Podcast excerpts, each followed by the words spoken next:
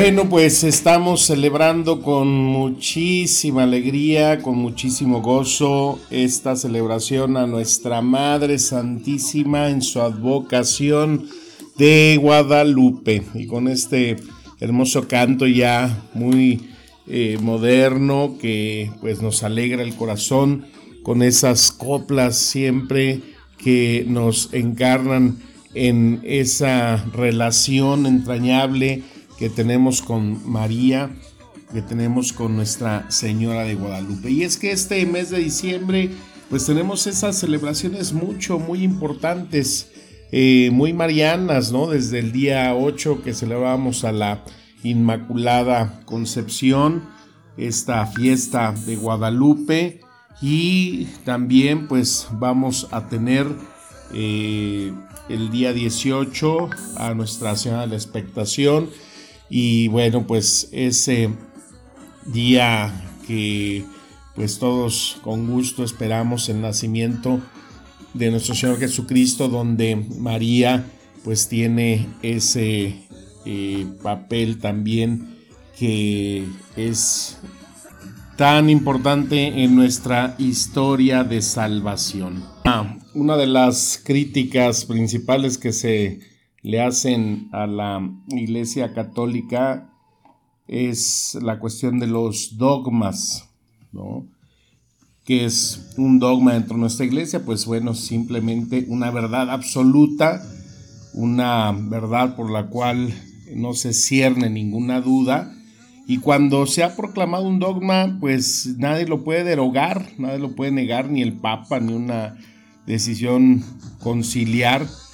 Por eso los dogmas son una base inalterable de nuestra doctrina católica y pues eh, muchas eh, iglesias cristianas eh, no católicas o algunos que están en contra de, del mismo cristianismo, pues se rebaten, ¿no? Van en contra de lo que es un dogma y sobre todo cuando hablamos de los dogmas marianos. Sabemos que hay cuatro dogmas que envuelven la presencia de María. Te voy a dar una forma bien fácil de que te aprendas los dogmas, porque son cuatro. Eh, en forma de acróstico pone el nombre de Iván, así como el atarantado de nuestro productor. no te creas. Eh, pero en vez de N al último le pones M, o sea que diga Iván. Siempre te vas a acordar del nombre Iván, nomás al último M. Y entonces la I, ¿no? Es el primer dogma, la Inmaculada Concepción, que acabamos de celebrar este 8 de diciembre. Luego la V de vaca, que es la virginidad de María, otro dogma. Y luego la A, la asunción de María Santísima al cielo. Y la M de eh, María, la Madre de Jesús, la Madre de Dios. Entonces está bien fácil, ¿no? Aprenderte los dogmas de, de la referente a la Virgen María. Entonces, esos dogmas que nos hacen eh, saber que nuestra Madre Santísima pues tiene esa condición humana, pero también esa creación en la cual pues ella es inmaculada, es la persona que de la cual Dios se vale para que pueda encarnarse ese hijo, esa divinidad, ese Dios entre nosotros. Y la diferencia es que pues María como nosotros, siendo humano, pues eh, tiene esa virtud, el que ella pudiendo pecar no peca. Sin embargo, pues María también no está exenta de tentaciones. Si el mismo Cristo estuvo hasta el final de su vida con tentaciones, pues también podemos encontrar que en la persona de María se encierran muchas tentaciones. Y como decía, referente a lo de los dogmas, cuando una persona vive dentro de lo que hablamos, el mundo, lo carnal, pues va a querer encontrar siempre respuestas carnales. Entonces, eh, quien vive de esa manera, quien busca lo carnal, pues difícilmente va a entender o va a querer comprender lo que es un dogma. Un dogma es tan sencillo de aceptar o tan sumamente difícil de explicar, ¿no? Porque, ¿cómo explicas o alguien te dice, a ver, ¿cómo está eso de que María, eh, pues fue esa eh, persona que a través del Espíritu Santo se pudo embarazar? ¿Cómo que siendo virgen se embaraza? ¿Cómo es que da a luz sin perder su virginidad? Y pues si tú buscas darle esa respuesta a través eh, de lo que te quiere decir el mundo, eh, la ciencia, pues obviamente que vas a entrar en muchos debates, en muchas discusiones. Pero cuando un dogma se acepta, pues simplemente tomas las palabras del ángel, porque para Dios nada es imposible. Porque estamos hablando aquí de lo espiritual, estamos hablando de lo divino. Entonces, si se necesitaba que una mujer como María fuera y tuviera esta, esta característica, este perfil, pues entonces simplemente Dios lo hace, Dios lo toma y es donde nosotros por fe aceptamos y creemos todo esto. Entonces, eh, sin descartar todo esto divino, todo esto espiritual, eh, pues también encontramos la parte humana la parte de esa mujer que también pues no es exenta de lo que la humanidad y el mismo mal buscan en hacer de María blanco y centro de esos ataques, de ese mal. Por ejemplo, María, una de sus eh, primeras quizás tentaciones pudo haber sido la duda, ¿no? en el momento en que el ángel le dice que concebirá un hijo y ella dice, bueno, pues ¿cómo si yo no tengo varón? Entonces, eh, esa duda que pudiera haber tocado su mente, su corazón, ella inmediatamente la disipa con una virtud muy grande, pues que es la humildad y que inmediatamente se pone en esa disposición y dice, pero aquí está la esclava del Señor, hágase en mí según su palabra. Ese sí al Señor es lo que disipa toda acechanza de duda.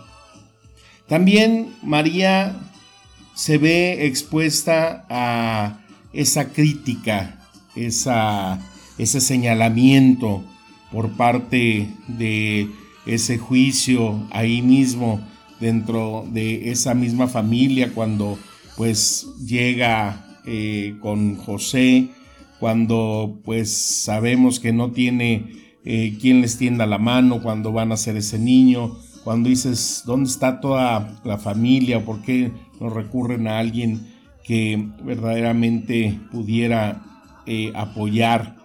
Y que quizás sí se pudo haber dado mucho de esa crítica entre la gente por esa jovencita que todavía sin estar eh, casada, pues ya resulta que eh, está embarazada y que se habla ahí de algo que sucedió y no se sabe bien y la murmuración y la crítica pues está ahí eh, siempre acechando en el presente. Pero María no se deja llevar por esa tendencia tan humana de la crítica y del juicio.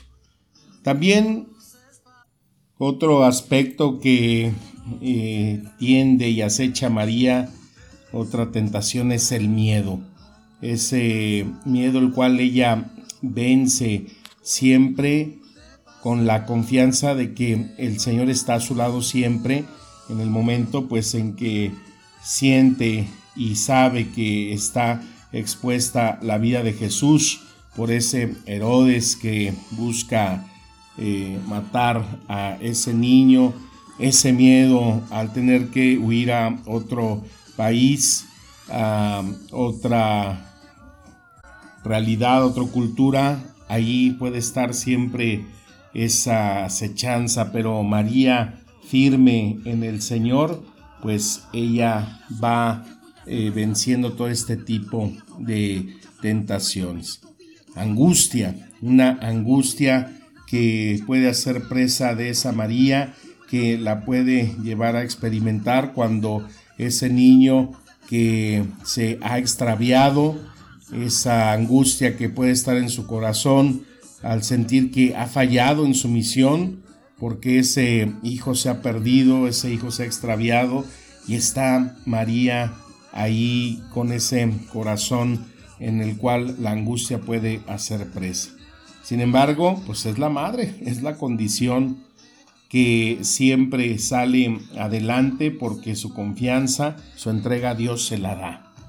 También, pues, eh, aunque no sabemos la situación de José, eh, su final que sucede con él, pues sí, por nuestra devoción sabemos que también eh, pues José parte primero la casa del Padre, el cual pues también es el que nos encomendamos para la buena muerte, porque pues María y Jesús están ah, en ese lado, en esa compañía de José y esa oración tan hermosa que invocamos cuando decimos, patriarca del alma mía, cuando mi muerte llegare, tu patrocinio me ampare, el de Jesús y María.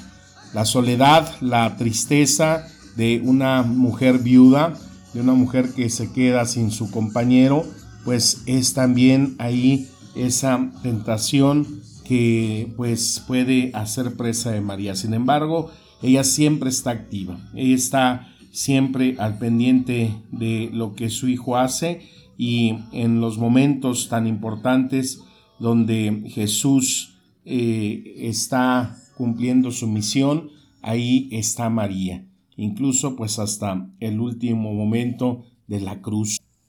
Y también pues esa distancia que pues se tiene que dar por esa actividad de Jesús en donde María vence la tentación, eh, pues siendo también misionera, colaborando en ese apoyo que pues María da a los apóstoles para continuar lo que el Señor les ha encargado.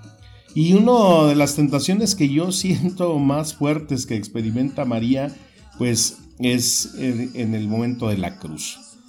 Al ver todos esos que escupían, ultrajaban, maldecían a Cristo en la cruz, y que muchos de ellos, quizás María los vio ahí en esos sermones, los vio en esos momentos de curación, en esos momentos de desesperación, en donde Jesús eh, pues dejó ver sus poderes para sanar, para curar, para alimentar y que ahora se volcaban en contra de su hijo.